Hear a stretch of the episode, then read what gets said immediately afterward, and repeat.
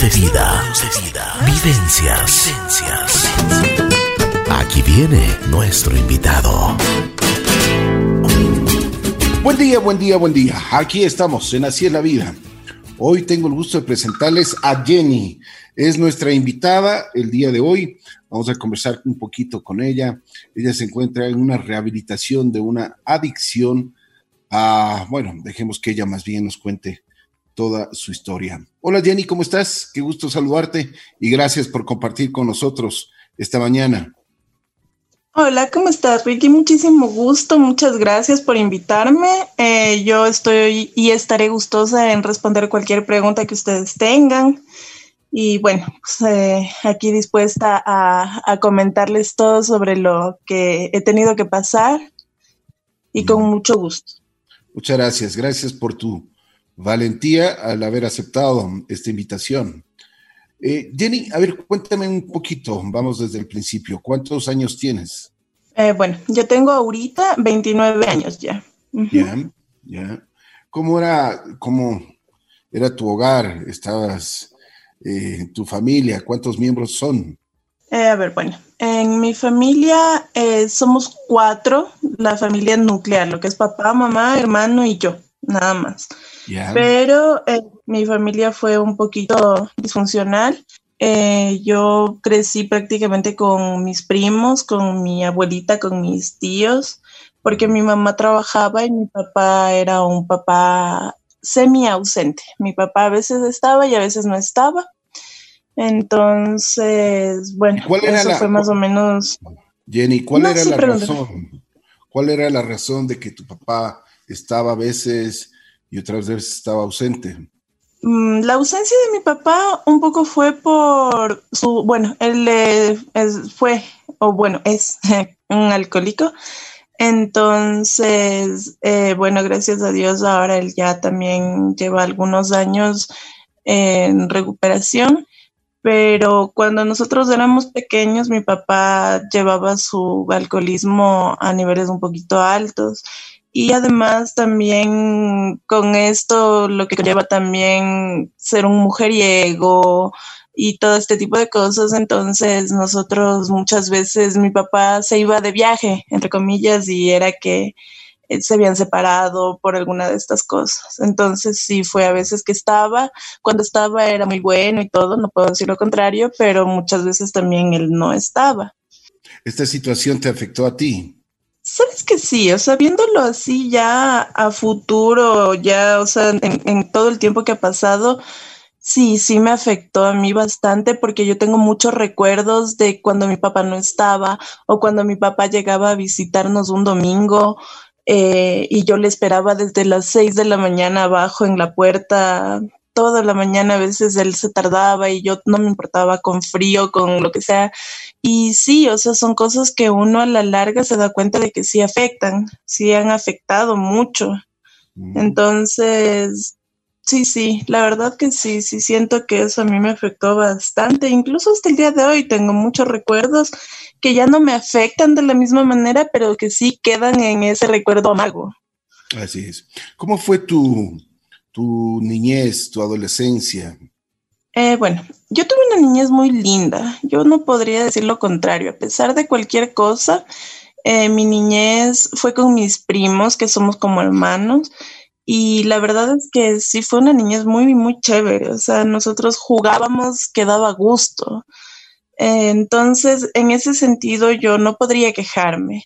Me faltaron mis padres, sí, me faltó mi papá, me faltó mi mamá, porque mi mamá también con su trabajo, pensando que dándonos todo, ella podría tal vez cubrir la ausencia de mi padre o los problemas. Entonces mi mamá trabajaba todo el tiempo. Entonces sí nos hizo falta. A mí me hizo falta. Eh, por ejemplo, en la escuela yo tenía muchos problemas con esto. Eh, yo en la escuela eh, lloraba, le extrañaba a mi papá, le extrañaba a mi mamá, tuve que tener ayuda psicológica de parte de la escuela. Y a pesar de eso, siempre fui como que desde muy pequeñita ya desviándome en cosas. Me cogía las cosas de mis compañeros. O sea, ya empecé como que a tener un poquito de rasgos eh, con, con, todo lo que era negativo en, en ese sentido, ¿no? Así es, así es. A ver, cuéntame cuándo fue y por qué fue la, primera vez que tuviste tu, contacto con, por ejemplo, ya cuando comenzaste a, tomar o, la primera vez que fumaste. Cuéntame un poquito sobre eso. Mm, verás, a mí me gustaba, eh, yo no tenía amigos, como te digo, yo siempre fui un poquito extraña, entonces no tenía muchos amigos y cuando me integré a un grupo, era el grupo de las chicas o de los chicos que querían salir, se fugaban a tomar, yo qué sé. Y como que fue la única manera por la que pude yo entrar en el grupo, ¿ya? Entonces iban, por ejemplo, a las pipas que estaban de moda en ese tiempo. Entonces nos íbamos a las pipas y claro, o sea, yo ya me, o sea, me, me enganchó mucho a mí eso, o sea, me encantó eh, ir, pasarla bien, pasarla tomando un poco y lo que era el ambiente. A mí me enganchó muchísimo eso. Aproximadamente a los 13, 14 años yo ya tomaba, no era alcohólica en ese tiempo, en ese momento, porque salíamos y a veces nos íbamos a una fiesta, me tomaba tal una cerveza durante toda la fiesta, pero me encantaba más bien el ambiente de lo que era estar en, el baile, en todas esas cosas, o sea, fuera de lo, de lo común. ¿Y cómo eras en el colegio? O sea, ¿qué pasaba? Porque estamos hablando que tenías 13, 14 años. ¿Faltabas mucho al colegio? Sabes que sí, empecé a tener muchos problemas en el colegio. Em, al principio, yo iba a clases normal, todo, luego salía de clases, me iba a la casa de mi amiga, en la casa de mi amiga nos tomábamos una cerveza, te hablo de que teníamos tres años, o sea, entonces sí era un poco conflictivo, la mamá de mi amiga nunca estaba en su casa, entonces pasábamos ahí como si nada y cosas así. De ahí yo iba normalmente al colegio en, a esa edad. De ahí a los 14 años yo empecé a tener un poco más de problemas porque ya empecé a consumir. Eh, la verdad que a mí me ganó la curiosidad.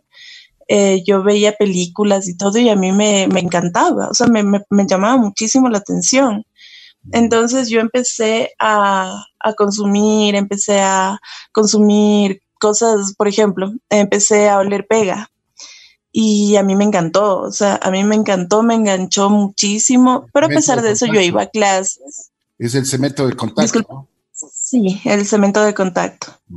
Em, y mire que a pesar de eso yo igual iba a clases, luego llegaba a la casa, hacía deberes, porque siempre a mí me gustaba mucho eso, hacía deberes y después de hacer deberes ya ponía música, me ambientaba a consumir, o sea, ponerme a consumir, a ponerme a oler pega y a, o sea, ya después otras cosas más, por ejemplo, ya luego probé base de cocaína y a mí me encantó también y bueno, y así, o sea, y eso fue lo primero que yo probé, no es como otras personas que dicen yo empecé probando marihuana y luego la marihuana me llevó a más. No, yo marihuana probé hasta los 16 años, más o menos, después de la primera vez que estuve interna. Una pregunta, Jenny, eh, ¿cómo, ¿cómo fue el primer contacto que tú tuviste con, con ya estas drogas que son fuertes, o sea, la base de cocaína? Claro, eh, yo, mm, bueno, primero como ya olía pega y eso, o sea, era algo medio conflictivo porque a mí me gustaba mucho y eh, yo me gastaba un tarro diario y empecé, o sea, yo empecé como que como que ya estuvieron en un punto bien avanzado, o sea, no es que empecé como otras personas que empiezan probando un poquito, así, o sea, yo empecé como que ya tuviera la adicción a la mitad, o sea, fue un poco difícil y más que todo porque, bueno, mi hermano también es consumidor, eh, entonces yo a esa edad, mi hermano era tres años mayor que yo y él para eso ya consumía base, entonces yo, él, me acuerdo una vez por curiosidad igual cogí dije, no, o sea, yo con lo del cemento de contacto es un poco difícil, además que me llaman la atención otras cosas. Le robé a mi hermano el número de la persona que le vendía y le llamé sin miedo, sin vergüenza, sin nada y sin dinero además, porque le llamé y le dije, ay, sabes que soy la hermana de tal y yo eh, voy a, quiero comprar un poco, pero la verdad es que no tengo plata, pero tengo muchas cosas. Y me acuerdo que en ese tiempo yo tenía unas pulseritas, así, cosas que mi mamá me compraba de plata y así. Y yo le llevé la primera vez que fui a comprar, le llevé eso a esta persona. y le compré, o sea, y me dio una funda, la cual yo no tenía ni idea. Yo no sabía ni cómo tenía que hacer, o sea, no tenía idea. Y solita, solita cogí, me fumé toda la funda y de ahí me fui a comprar más y de ahí ya me perdí. O sea, de ahí sí ya fue como que el inicio del fin. Jenny, ¿qué sentías cuando por primera vez la, base de cocaína? ¿Cómo te puedo decir? Sabes que a mí me encantó, se me, se me hacía el agua, la, eh, se me hacía agua la boca. O sea, era increíble. O sea, yo te juro que me fasciné. O sea, nunca había probado algo así, tal vez a duras penas cigarrillo, tampoco es que había tomado mucho y me encantó, o sea, te juro que fue como que el sabor, el olor, la sensación se derretía, o sea, era una sensación súper, o sea, era una sensación extraordinaria, o sea, si en realidad no fuera algo malo, fuera maravilloso, o sea, es increíble realmente. Después de eso, ¿qué sentiste? O sea, ¿o qué pasó? ¿Se dieron cuenta tus padres en tu casa? ¿Ya sabía tu hermano? Eh, verás, la verdad es que yo eh, no, no podía tampoco hablar el tema con mis padres mucho. Eh, como te digo, igual mis padres ausentes. Entonces, bueno, yo empecé a consumir eh, mucho más seguido empecé a consumir mucho más seguido. Eh, ya también, como no tenía para comprar, eh, empecé a, dejar mis cosas. Y mm, después de eso, bueno, yo ya empecé como que a perderme. Eh, ya no quería ir a clases, empecé a dejar de ir a clases. Empecé a tener muchos problemas, luego perdí el año. perdí el año porque ya dejé de ir a clases, ya dejé de hacer tareas, eh, bueno, empezaron a pasarme muchas cosas ya ligadas a esto. Llegó un día que, bueno, ya cuando yo, yo empecé muy mal, empecé a irme de mi casa, me iba dos, tres días, me desaparecía completamente. Y ya entonces mi mamá obviamente, obvio, dijo, está teniendo algún problema, algo está pasando, algo grave está pasando. Ella sabía ya del consumo de mi hermano. Jenny, ¿y a dónde te ibas? ¿A dónde te ibas? ¿Con quién te ibas? Bueno, yo tenía, eh, bueno, siempre he tenido este tema de que los amigos de mi hermano terminan siendo amigos míos. ¿Perdón? Entonces, eh, yo me hice amiguísima de los amigos de él. Ellos vivían en Machachi y yo me iba donde ellos, me iba allá. Yo me iba en la, en la madrugada, me quedaba en el parque fumando o tomándome un trago y luego cogía el primer bus y me iba a Machachi y de ahí en Machachi yo ya me quedaba porque ahí consumíamos, fumábamos, tomábamos y todo. O sea, entonces yo ya, o sea, ya me hice del grupo, o sea, yo ya, es como que empiezas a tener, te cae la o sea, es como que de la nada te aparecen así las personas que también consumen. Y sí, eso me pasó, o sea, yo ya empecé a conseguir gente, empecé a ser amiga de más gente que consumía. Como perdí el año, me pusieron en un colegio a distancia en este colegio, o sea, fue la perdición total, o sea, fue tenaz el tema y sí ya me perdí totalmente porque yo salía en la mañana de la casa y ya llegaba de noche y todo el día, o sea, el colegio era a distancia y yo lo único que iba era a pasar ahí en, en el billar o en las pipas o ya consumiendo también. ¿Y tenías novio? Eh, ¿Sabes qué? A ver, yo estaba enamorado de uno de los chicos con los que salíamos y todo esto, pero él no, o sea, él nunca nada, o sea, nunca me dio chance de nada porque yo era muy pequeña. Yo tenía 14 años y ellos tenían ya 19, 20, 21 años. Entonces, no, no, no, la verdad no tenía novio. Sí quería, pero no, no, ninguno, nadie, nada además que no había como que el, momento como para eso. Pasábamos consumiendo, o sea, no, no había nada más que eso. Qué difícil, ¿no? A los 14 años. ¿Qué hicieron tus padres entonces? ¿Cuándo, ¿cuándo fue la primera vez que te llevaron a rehabilitación? A ver, eh, yo, bueno, ya después de lo que estuve en el colegio este a distancia, me hice pedazos. O sea, si tú me veías físicamente, a mí se me notaba a leguas se me notaba tenaz, o sea, tú me veías, era extremadamente delgada, yo soy alta, entonces se me veía y parecía un alambre. Estaba hecha pedazos, se me veían unas ojeras, se me veía todo el tiempo así perdido, o sea, se me notaba mucho y con la edad, con la inmadurez que uno tiene a esa edad, eh, yo quería que se note. Entonces, más lo hacía notar. Entonces, eh, un día mi mamá, bueno, yo me fui de la casa, tuve un problema con mi mamá, me fui de mi casa, me escapé, me escapé a la madrugada y fue terrible para ellos, me imagino que estuvieron desesperados buscándome y todo.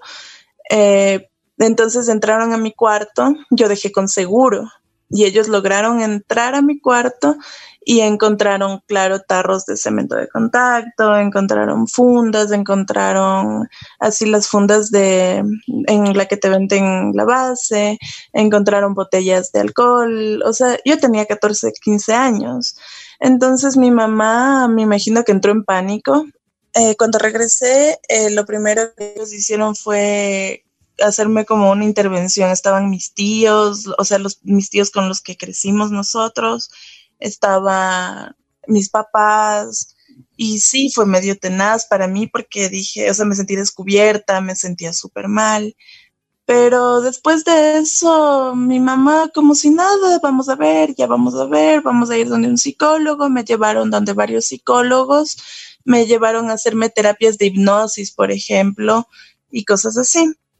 Y después nada funcionaba, yo seguía igual y de la nada mi mami me dice, vamos a que conozcas un lugar para ver si tú te gustaría tal vez ir, yo qué sé, si tú quieres conocer, para ver qué decisión tomamos. Yo le dije, bueno, no hay problema. Fuimos un día sábado, eh, fue un 11 de noviembre, nunca me voy a olvidar esa fecha, y fuimos y yo entré, claro, y era, había una piscina, habían las habitaciones, era una casa muy bonita, estaban cocinando, estaban los chicos jugando en la piscina y todo, ¿no? Entonces yo entré a ver y cuando me dicen, entra, ven a ver los cuartos, la piscina, y a lo que entré, me doy la vuelta y mi mamá solo me hizo chao de lejitos y me dejó ahí. ¿Y tú qué, qué, qué cuál fue tu sentimiento?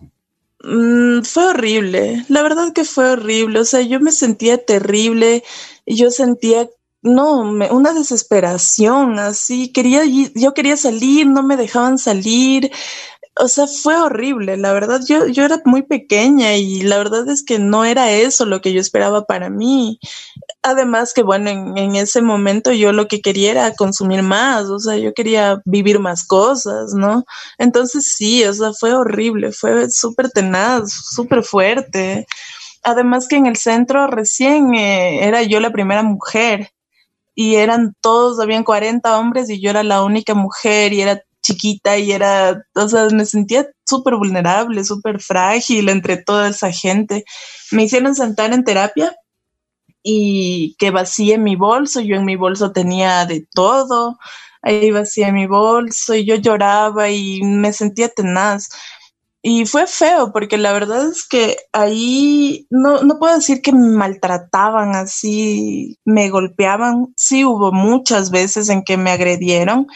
Eh, también hubo agresión psicológica tenaz porque te hacían terapias, entre comillas, en las que te decían de buta para abajo, perdón la palabra, y tenaz, o sea, porque yo era una chica entre todos los hombres y todos como que, no sé, o sea, como que me sentía que me atacaban, o sea, era muy feo, la verdad para mí fue muy feo. El primer internamiento que tuve creo que fue algo de lo más fuerte que yo te puedo decir que a mí me ha pasado. Qué terrible, oye, qué, qué situación más complicada. ¿Qué tiempo estuviste ahí? La primera vez que estuve, estuve 11 meses. Em, la verdad que fue un año de mi vida que se perdió, un año perdido, botado a la basura, porque claro, al principio yo no quería, luego tú ya en el proceso sí empiezas a querer, a, cambiar, a pensar muchas cosas distinto. Pero sabes que a mí me pasó que mientras yo más escuchaba historias, mientras más escuchaba fondos, más me llenaba de ganas de probar, de saber, de sentir cosas distintas. Entonces yo decía, o sea, yo solo he probado, a ver, yo solo he tomado he fumado base y he olido pega. Decía, pero escuchaba sobre cocaína, sobre heroína, sobre más cosas y yo me llenaba de, reservas, de, que quería salir y probar. Mm, después sí hubo un tiempo en que ya yo ya quería, quería estar bien, porque sí me daba mucha pena por mi mamá, por cómo ellos se sentían, ya les vi y mm, claro que me partía el corazón verles a mis papás tristes, a mi papá sintiéndose culpable. Entonces, sí hubo un tiempo, pero ya después pasó más del tiempo y yo ya quería salir y estaba desesperada y veía como algunos que habían entrado después de mí salían y yo no. Y sí, o sea, entré en desesperación terrible y apenas salí, pasaría un mes y yo ya recaí. O sea, yo ya volví a consumir nuevamente. Iba al grupo y pero yo iba al grupo ya recaída. Entonces yo iba al grupo, me sentaba, escuchaba y luego me iba. Incluso hubo veces que yo iba habiendo consumido y, o sea, sí se convirtió en algo peor porque yo ya empecé a vivir una doble vida. Mi mamá pensaba que yo estaba bien mientras yo seguía consumiendo y empezó todo a complicarse más. O sea, empezó todo a complicarse más porque yo no sabía cómo ocultar que yo estaba consumiendo nuevamente. Y, nadie, y, Jenny, una pregunta, ¿y no se daban cuenta? Al principio no. Al principio no, porque yo me maquillaba, o sea, iba súper arreglada. Mira, para mí fue muy difícil cambiar mi apariencia. Yo siempre fui, o sea, no, nunca, nunca de usar blusitas o cosas así muy, muy femeninas, sino que más bien a mí me gustaba el punk, me gusta el rock, me gusta la música fuerte. Me ligué con esta gente que te digo, los amigos que yo tenía, también súper rockeros y todo, entonces siempre tuve más de ese estilo. Y mi mamá odiaba eso. Mi mamá siempre me decía, ay, que eres así, que no sé cómo, y tenía muchos problemas con mi mami por el tema este, que me decía, tú no eres femenina, yo tuve una mujer, no un varón, eh, que no sé qué, o sea, me, me, metía mucho eso mi mamá. Y eh, cuando yo estuve la primera vez interna, cuando salí, yo ya no tenía ropa. Lo que tenía era lo que mi mamá me había comprado, había botado todo lo que yo usaba y me había comprado blusas, así como lo que a ella le hubiera gustado que yo use. Entonces, para mí fue muy difícil porque yo sí, no, no, no, nunca me sentí bien con eso. Incluso hasta ahora, mire que después de todo y después de años y todo, yo, tú no me ves a mí así que con blusitas y todo, sino que, no, yo con mi camiseta, con mi jean clásico normal, así, o sea, no. Y eso a mí, e, en mí influyó mucho porque yo, por ejemplo, salía y me daba, o sea, me gustaba que la gente me quede viendo, así como que, no sé, inspirar cierto, ¿qué será? No sé, respeto, tal vez cierto miedo, no sé, no sé, la verdad. Eso me gustaba a mí mucho y para mí eso fue muy difícil, dejar eso, o sea, cambiar eso. Y en algún momento no, no, pensaste y no te dio miedo eh, el quedarte embarazada.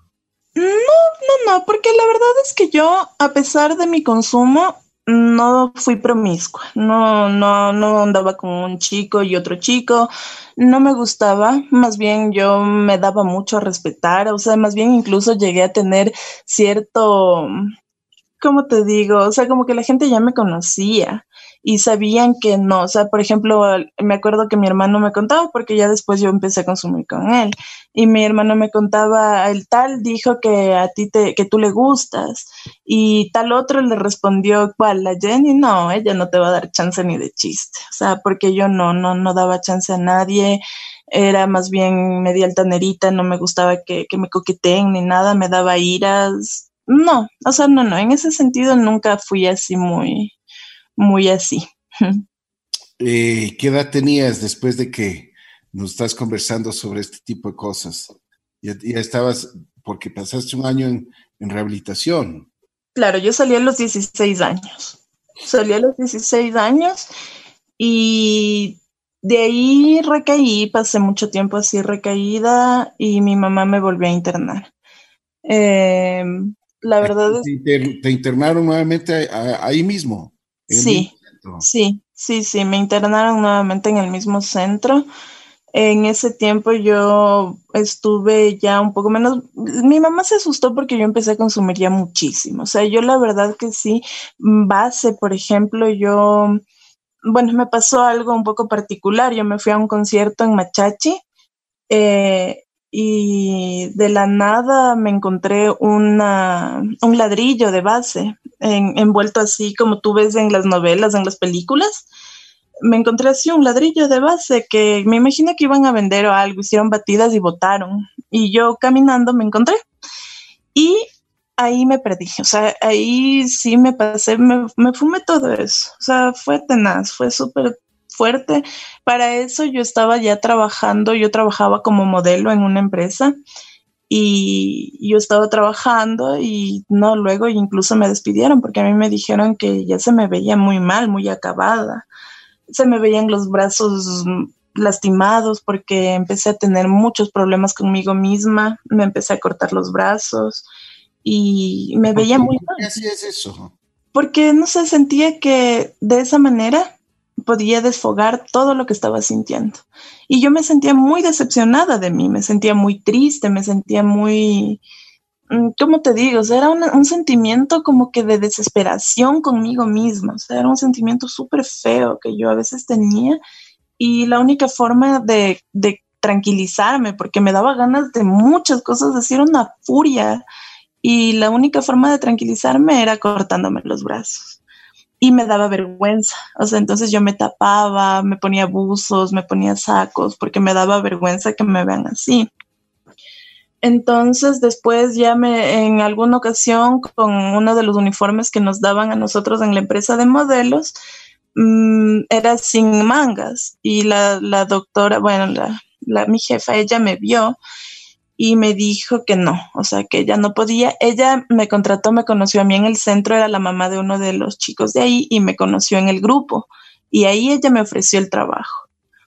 Entonces, claro, ella sabía muy bien este tema y me dijo, Jenny, tú estás recaída y yo contigo no puedo trabajar así. Y me, o sea, me despidieron. Y después yo, claro, después de que me encontré esto que te digo, y yo empecé a consumir mucho más, obviamente, todito el tiempo. Me fui, me, me, puse a consumir con un par de chicos con los que yo me llevaba bien.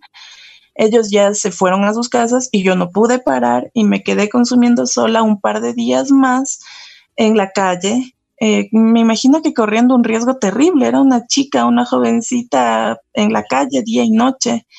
Y pasé consumiendo todo eso al punto que yo ya no podía más. Eh, me fui, me fui caminando desde el sur, más o menos, por ejemplo, te digo, desde el recreo. Me fui caminando hasta el Tingo, porque ahí en el Tingo era el centro, y me fui caminando todo, o sea, toda la noche caminé, caminé, caminé mientras fumaba y fumaba y fumaba y con decirte que ya no me acuerdo, llegué a un punto donde yo estaba orinada, estaba vomitada y no podía más. Eh, de repente me desperté y estaba en una casa con una señora poniéndome agua, poniéndome, dándome agua y todo, y yo no sabía qué me había pasado. Y ahí me dijo, ¿a quién llamo? ¿Qué te pasó? ¿Y a quién llamo? Y yo le di el número del terapista donde yo, en el centro que había estado le dije, él es mi tío, llámale y dile que, que llámele señor a él y dígale que estoy aquí, dígale que soy Jenny, que estoy así.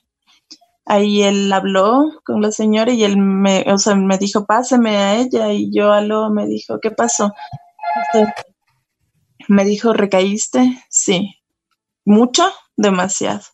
Y fue a verme y cuando él fue a verme yo todavía tenía bastante base y también, o sea, estaba hecha pedazos, o sea, tenía la pipa, tenía, estaba orinada, estaba vomitada, estaba con sangre, porque ni siquiera sé qué me pasó, pero él ahí me cogió y me llevó al centro. Ahí fue la segunda vez que yo estuve. Justo ellos abrieron una casa para mujeres. Yo llegué a la casa para mujeres. Me humillaron, me hicieron pedazos, me cogieron, me desnudaron ahí al frente de todas que para revisarme, que no sé qué. Y fue tenaz. Yo creo que más difícil que estar en la casa que era de casa de hombres. O sea, la verdad que para mí fue más difícil. Viví algo terrible. Estuve poco tiempo. Me desesperé por salir. Yo quería seguir consumiendo. Yo quería seguir afuera. Y cogí, me robé un cuchillo en la cocina un día que me tocó lavar los platos y le precollé a una de las chicas y les dije, si a mí no me dejan salir, yo le mato ahí le llamaron a mi mamá y le dijeron, ¿sabe qué? Ella no, no puede quedarse aquí. O sea, ella tiene que irse a otro lugar o yo qué sé, pero aquí no se puede quedar. Entonces ahí mi mamá me fue a ver con mis dos primos y con, con los primos con los que crecí. Y y me fueron a ver y claro, me tuvo mi mamá que sacar de ahí. O sea, en ese momento ellos dijeron, no más, o sea, ella no puede estar aquí. Y ahí me llevaron, mi mamá me llevó, pero decidió llevarme de ahí directo a otro centro. Y ahí me metió en otro centro. En ese otro centro estuve alrededor de siete meses. ¿Y qué tal te fue ahí? Mm, no sé, fue de mal en peor. Te juro que fue horrible también porque yo llegué en lugar de ayudarte, esto era peor para ti. Sí, sí, eso era peor, porque sabes que yo creo que el mayor de mis problemas siempre desde pequeña fue el sentirme sola, el sentirme abandonada, abandonada por mi mamá, abandonada por mi papá, siempre. O sea, por más que no haya sido así, pero siempre me sentí así. Entonces yo tenía una amiga y le cambiaron de colegio y me quedé sola. Luego tenía una otra persona y se iban y todos los que llegaban a mi vida se iban y yo me sentía totalmente sola. Entonces yo en algún momento le dije a mi mamá, ¿por qué no intentas? En vez de alejarme de ustedes, en vez de meterme a un lugar y alejarme, ¿por qué no intentas más bien eh, quererme más, estar conmigo? Yo qué sé, o sea, yo estaba desesperada por, porque alguien me quiera, o sea, era tenaz ese sentimiento que yo tenía. Entonces, no, o sea, ella decidió llevarme a otro centro. En este centro me fue muy mal porque, bueno, aquí yo ya era más grande, yo ya tenía 17 años, eh, bueno, entre 16 y 17 años, y me enamoré locamente y perdidamente de uno de los chicos que estaban ahí. Y claro, sí, ellos nos prohibieron hablar y nos castigaban y nos golpeaban y nos hacían castigo físico, eh, hacer correr alrededor de la cancha 100 vueltas hasta que ya no podías más, o sea, nos trataban mal, eh, nos, bueno, luego pasó que no sé por qué no había terapeutas, no había psicólogos, no había nadie y pasábamos entre los, los, los adictos de ahí pasábamos todo el día jugando cartas, haciendo lo que nos daba la gana y, pasábamos así, o sea, y sí era medio denso, o sea, sí era medio estresante porque igual no me permitían hablar con él. Eh, yo estaba enamoradísima, él estaba enamoradísimo de mí también y, y era desesperante, o sea, era súper frustrante. Después de este centro, no sé qué pasó, creo que quebró y nos trasladaron a otro centro que abrieron los psicólogos del centro en el que habíamos estado. Cuando fuimos acá, para mí fue súper difícil porque yo tenía, habíamos cuatro mujeres, de las cuales las otras tres tenían de 50 para arriba y eran alcohólicas o la una, la, la una era adicta a la cocaína. Y eran unas señoras que tú las veías acabadas, las veías así súper neuróticas y todo, y yo era la única jovencita. Y habían como 16 chicos que todos conversábamos, yo todo, o sea, yo quería solo llevarme bien, no es que yo andaba buscando algo más. Además de que yo estaba locamente enamorada de este chico que te digo, que como, claro, nos trasladaron a todos, obviamente él también fue. Luego él salió del centro, pero salió mal, o sea, porque a nosotros nos castigaban, nos pegaban. A mí me empezaron a hacer que me bañe con agua fría porque me decían, ah, tú estás súper caliente porque quieres con todos los chicos. Y me cogían y me mandaban al patio y me bañaban con la manguera. Al punto que a mí en la mañana me sacaban a las seis de la mañana antes de desayunar para que me bañen con la manguera afuera, porque a mí no me permitían bañarme adentro en el agua caliente, por ejemplo. Y era bien, o sea, yo me sentía súper triste, o sea, yo me sentía súper mal, yo pasaba llorando, era tenaz, yo no podía hablar con nadie, les prohibieron a todos hablar conmigo, entonces yo pasaba sola, no tenía con quién hablar.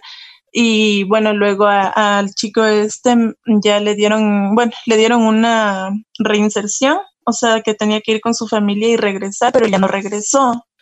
Y para mí eso fue terrible, o sea, para mí eso fue peor aún y me sentía súper mal, o sea, yo siempre pasaba llorando, tú me veías y siempre estaba llorando, o sea, era terrible. Pasaron seis meses así, eh, no me dejaban ver a mi familia, no me dejaban, no les dejaban a ellos saber nada de mí. Y me desesperé tanto que con el un chico, un chico que estaba ahí, que era el jefe de, el jefe de grupo, ahí al jefe de grupo le hacían dormir abajo y él se encargaba de las llaves para abrir los cuartos de afuera, que era de las mujeres, y los de arriba, que era de los hombres. Entonces él un día estábamos haciendo el cierre de la terapia y me abrazó y me dijo, Jenny, hoy nos escapamos. Y yo le dije, ¿qué? Me dijo, no, solo espérame despierta, hoy nos vamos. Y yo me quedé loca, o sea, yo no tenía idea qué, qué iba a pasar, no sabía. Ahí había unos Rottweilers que estaban entrenados y los perros nos atacaban a todos, menos a él, porque él era quien les daba de comer. Entonces, eh, de la nada a la madrugada, Jenny, yo sí, ¿dónde estás? Le digo, Mauri. Y él entra y me dice, vámonos. Y me sacó, les encerró a los perros en la, en la, en la oficina de los psicólogos. Esos perros destruían esa oficina, estaban como locos, pero nadie se dio cuenta y nos trepamos por una pared y nos fuimos. Después de eso nos estuvieron buscando todo y nosotros nos fuimos a un amigo que salió también de ahí. Era un señor, un abogado, ya adulto, el señor ya mayor. Y él nos dio una suite para que vayamos a quedarnos ahí hasta que las cosas ya vayan aligerándose. Y después... Sí, y después de eso yo le llamé a mi mamá y mi mamá me rastreó la llamada y me fue a ver.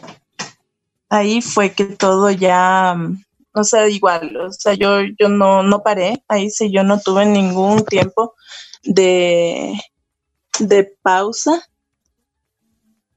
Ahí yo no tuve algún tiempo de pausa ni nada, sino que eh, la verdad que ahí yo, yo, yo continué.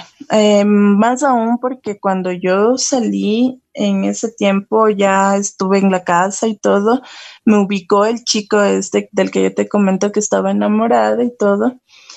Y ahí él me ubicó y con él empezamos a vernos y él ya estaba recaído, obviamente, él no volvió de su reinserción y recayó enseguida.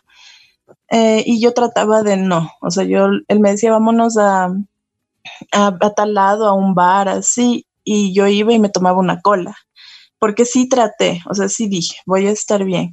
Y él no, él se tomaba una cerveza y se pegaba los pases y todo, y yo no, o sea, yo me mantenía, me mantenía, hasta que ya luego dije al diablo, o sea, no, no voy a poder. Y recaí con él.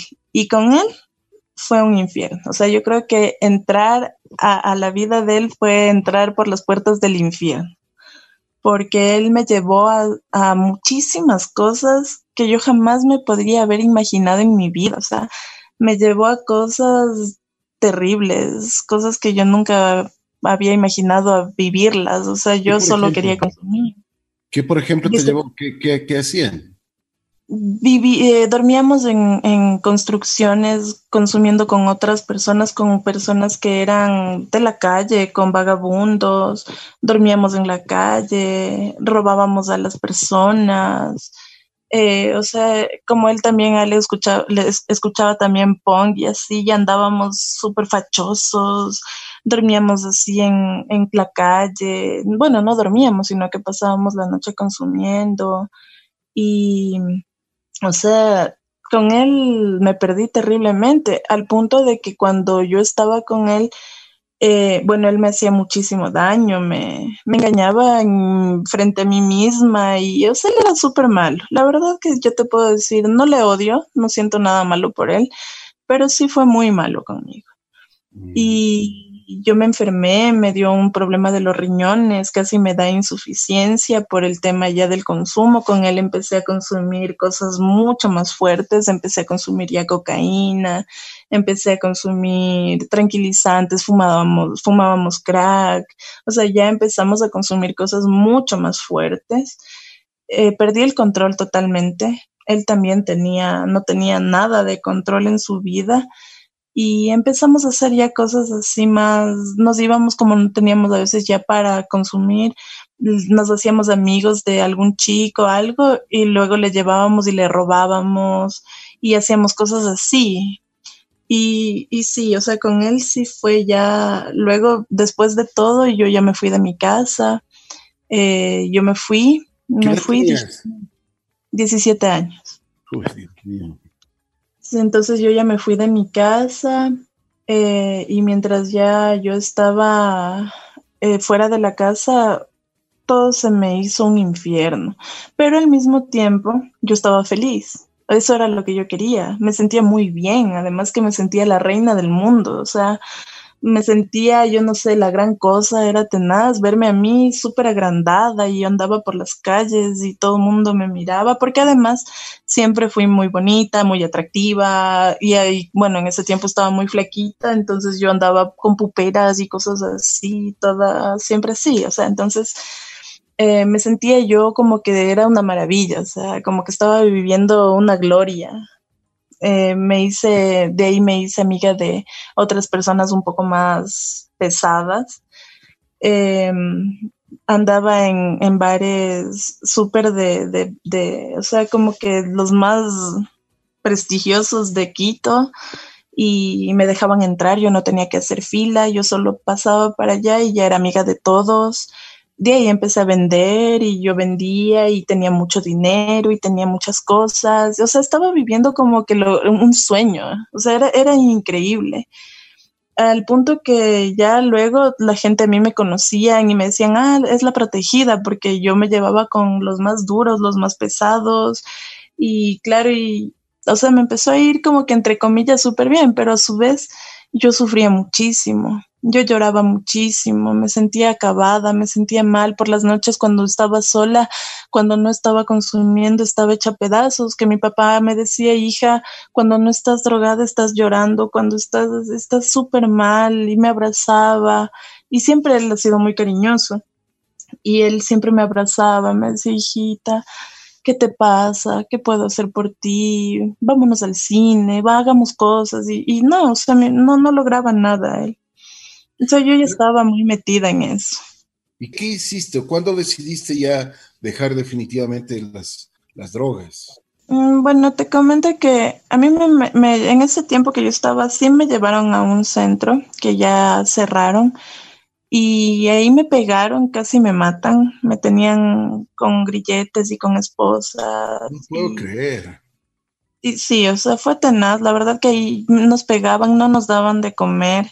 Pasé tres días y no nos dieron de comer ni una sola vez. Yo me sentía súper mal, me sentía débil, me tenían esposada, me tenían con grilletes, me tenían súper mal y decidí escaparme de ahí. Yo me escapé de ahí al tercer día. Yo no sé, o sea, la verdad que si yo te cuento esto parece increíble.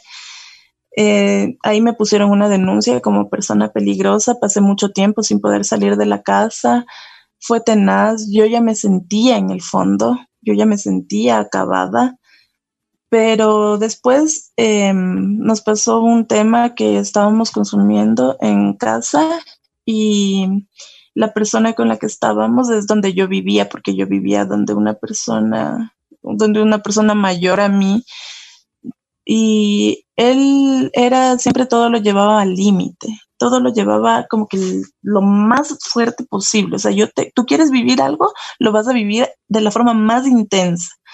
Entonces un día yo dije, me voy a matar.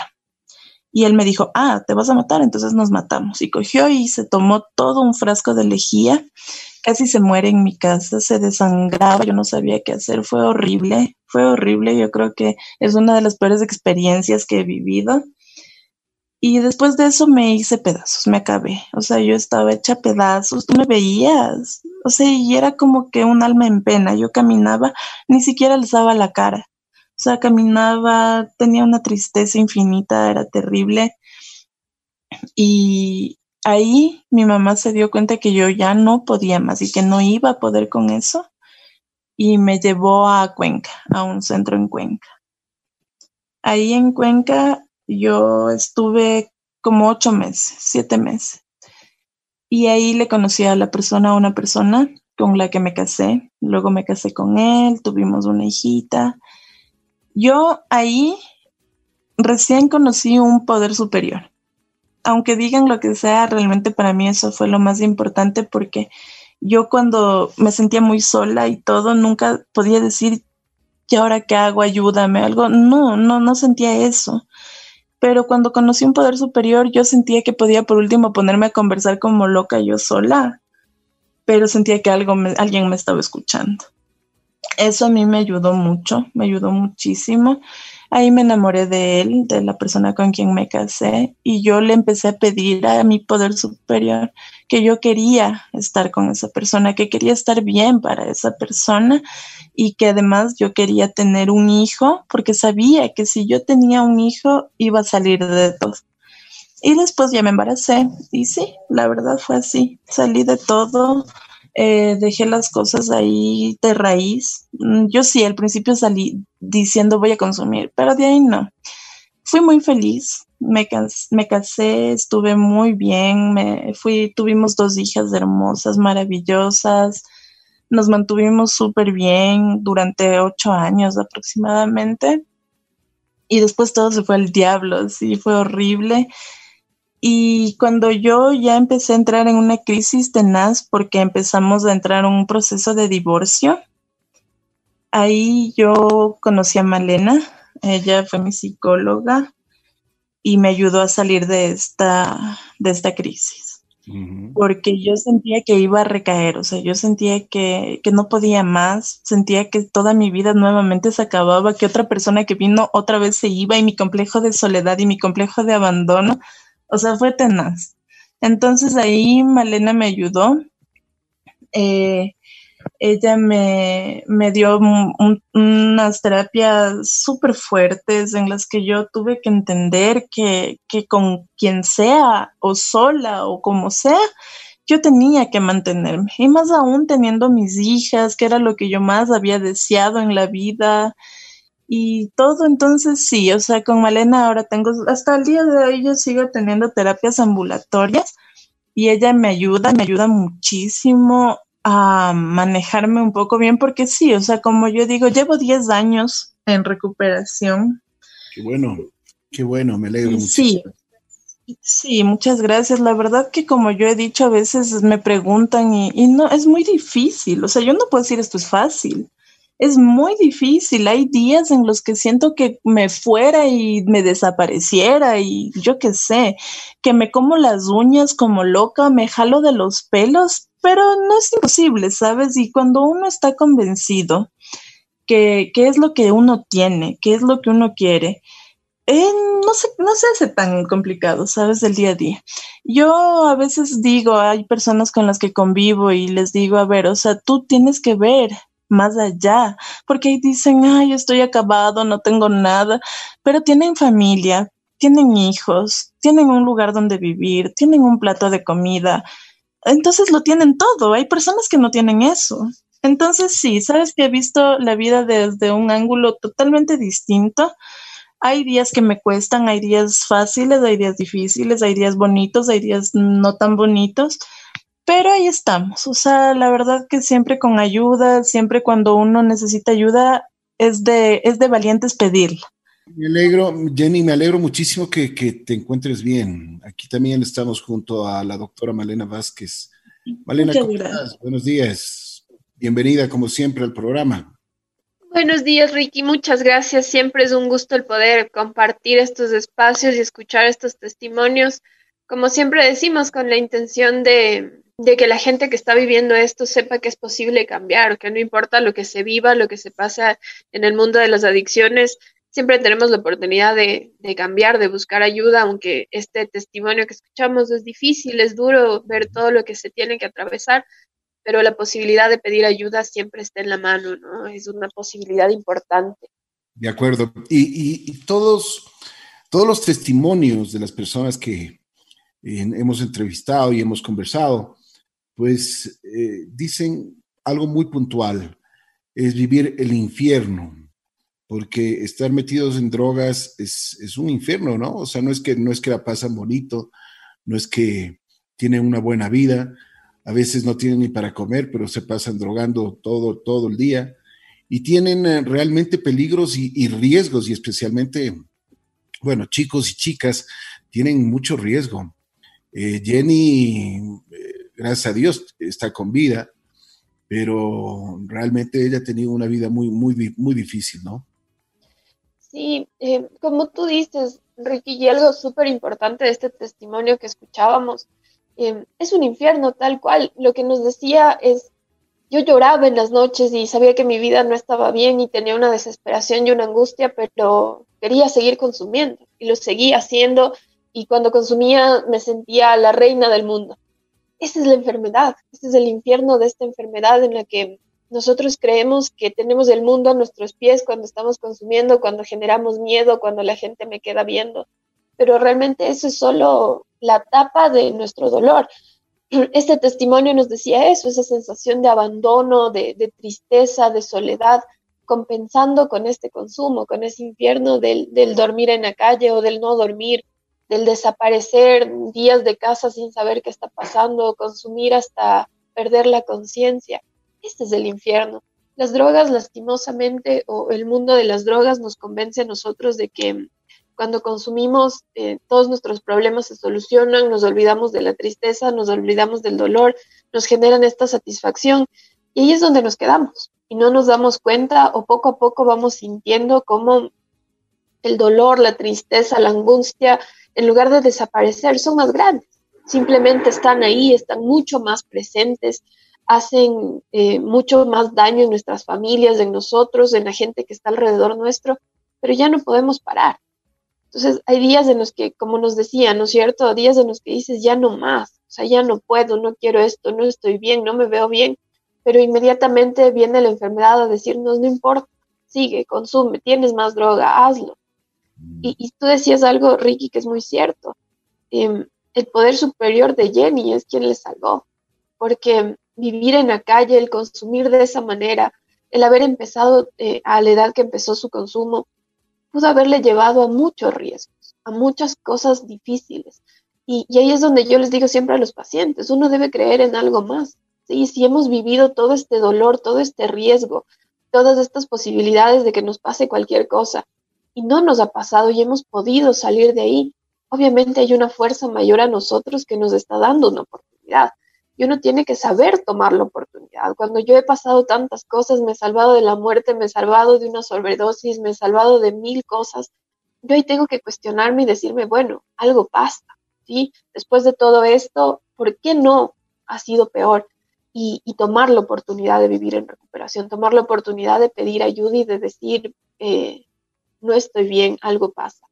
Y, como nos decía Jenny, es así, llega un momento en el que uno vive una experiencia muy dolorosa, muy difícil, este evento que ella vivió, que es el que te dice, no más, o sea, ya no puedo más, no puedo ver a la gente morir, no puedo ver a la gente consumir, no puedo ver cómo mi familia se destruye, cómo yo me estoy destruyendo, verme físicamente, sentirme sola, triste todo el tiempo, ya no puedo más. Y ahí es donde nosotros debemos saber pedir ayuda, eh, buscar la opción y aceptar la ayuda, porque no es solo decir, sí, estoy mal y, necesito ayuda, pero no hacer nada.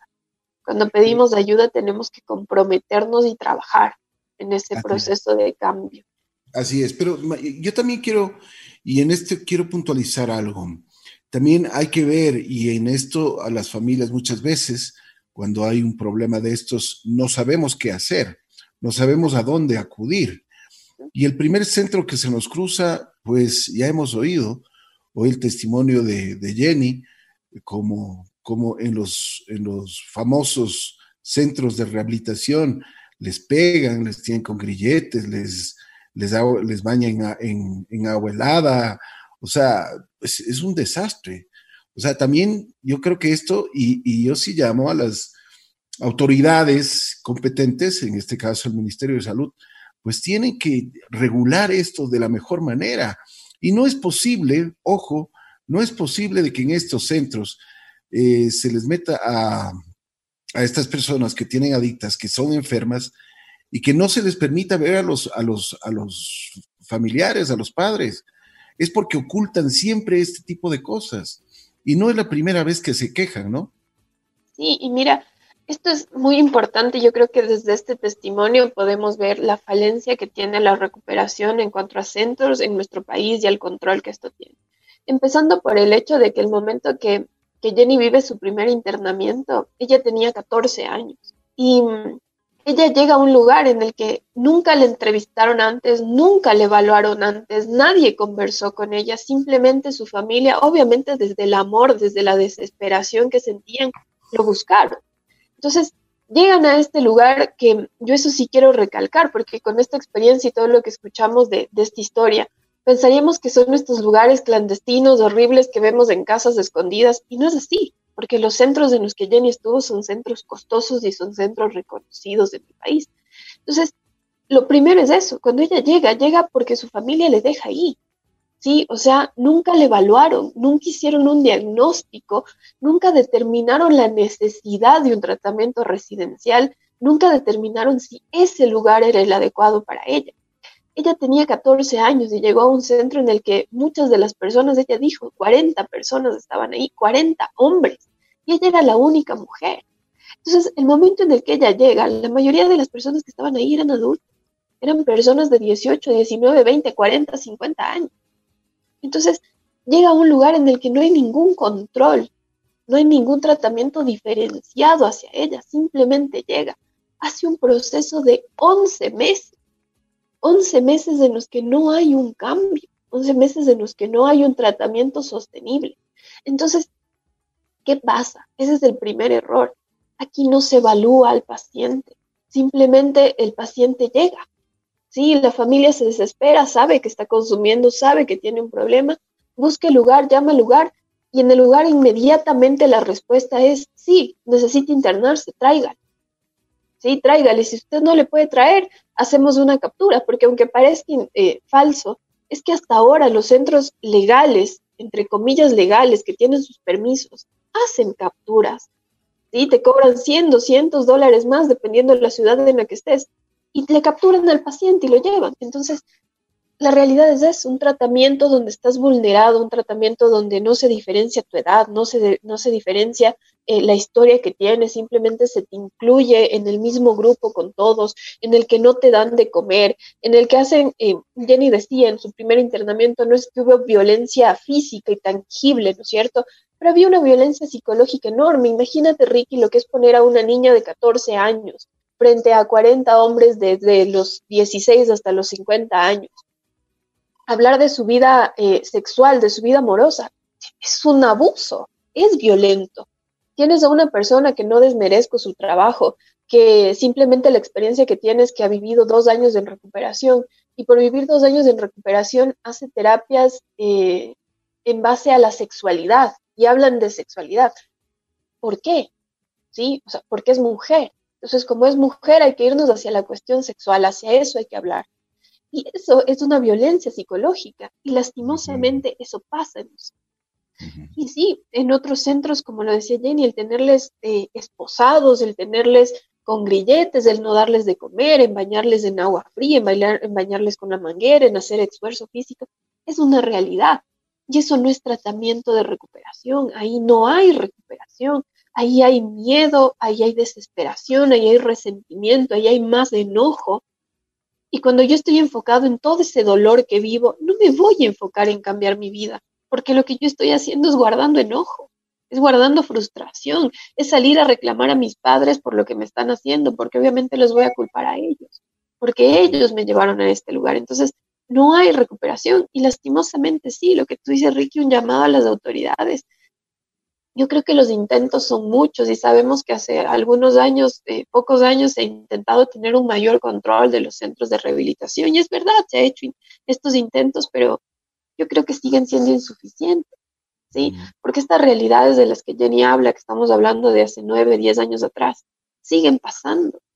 Aunque estén controlados, aunque sepamos que existen estos centros, siguen estando ahí y sigue habiendo violencia, y siguen habiendo chicos muertos en estos lugares, y siguen habiendo abusos sexuales, y sigue toda esta cadena de violencia alrededor del adicto, del dependiente a sustancias, sigue estando ahí presente. Y es porque yo creo que la mentalidad de las autoridades es la que debe cambiar. ¿sí? El dependiente a sustancias es una persona que tiene una enfermedad y hay que tratarlo como tal no hay que verlo como un delincuente, no hay que verlo como una persona que hay que esconder, que hay que aislar. Hay que verlo como una persona que atraviesa una enfermedad mental y necesita un trato desde el respeto, desde la dignidad. Y yo creo que las medidas de control no miden eso. Verifican, sí, que tengas un lugar bonito, que tengas un médico, que tengas un montón de cosas que sí son necesarias. Pero no miden el tratamiento terapéutico como tal, no verifican qué es lo que se está haciendo, no hay controles permanentes, no hay controles regulares que nos permitan ver si el paciente está recibiendo la atención que merece o se simplemente está en este lugar pasando un tratamiento que se supone debe ayudarlo. Y este tema de que no, no se los permita ver a las familias es cierto. Sí, o sea, tú decías, Ricky, algo se, esconde, se oculta. Eh, sí, muchas veces. Yo creo que sí, en un inicio del tratamiento sí es importante marcar una distancia con la familia, el que el paciente se enfoque en sí la familia se enfoque en sí, en, en su tratamiento como tal. Pero no quiere decir que al paciente lo escondemos. Al paciente no hay que esconderlo. Al paciente hay que darle la oportunidad de que sepa que su familia está ahí y que el paciente eh, y que la familia sepa que su familiar está haciendo el tratamiento y que estemos en el lugar físico. Sí, tal vez no tengamos un contacto más cercano, no tengamos eh, una reunión como tal a la primera semana, pero sí que podamos tener terapias conjuntas, porque esto es una enfermedad que no afecta solo al paciente, al consumidor, afecta a la familia y las terapias conjuntas son necesarias. De acuerdo, de acuerdo. Mi querida Malena, te quiero agradecer muchísimo. Gracias porque siempre nos, con esos conceptos y con esa visión nos ayudas y ayudas mucho a la gente. A propósito, ¿dónde te pueden encontrar? Porque eso me está escribiendo y me piden a ver si es que les puedes dar tus datos, por favor. Y con muchísimo gusto, por ahora aún manteniéndonos con las medidas de, de, precaución para todos, estamos haciendo todas las sesiones online. Pueden comunicarse conmigo al 097 86 41 001.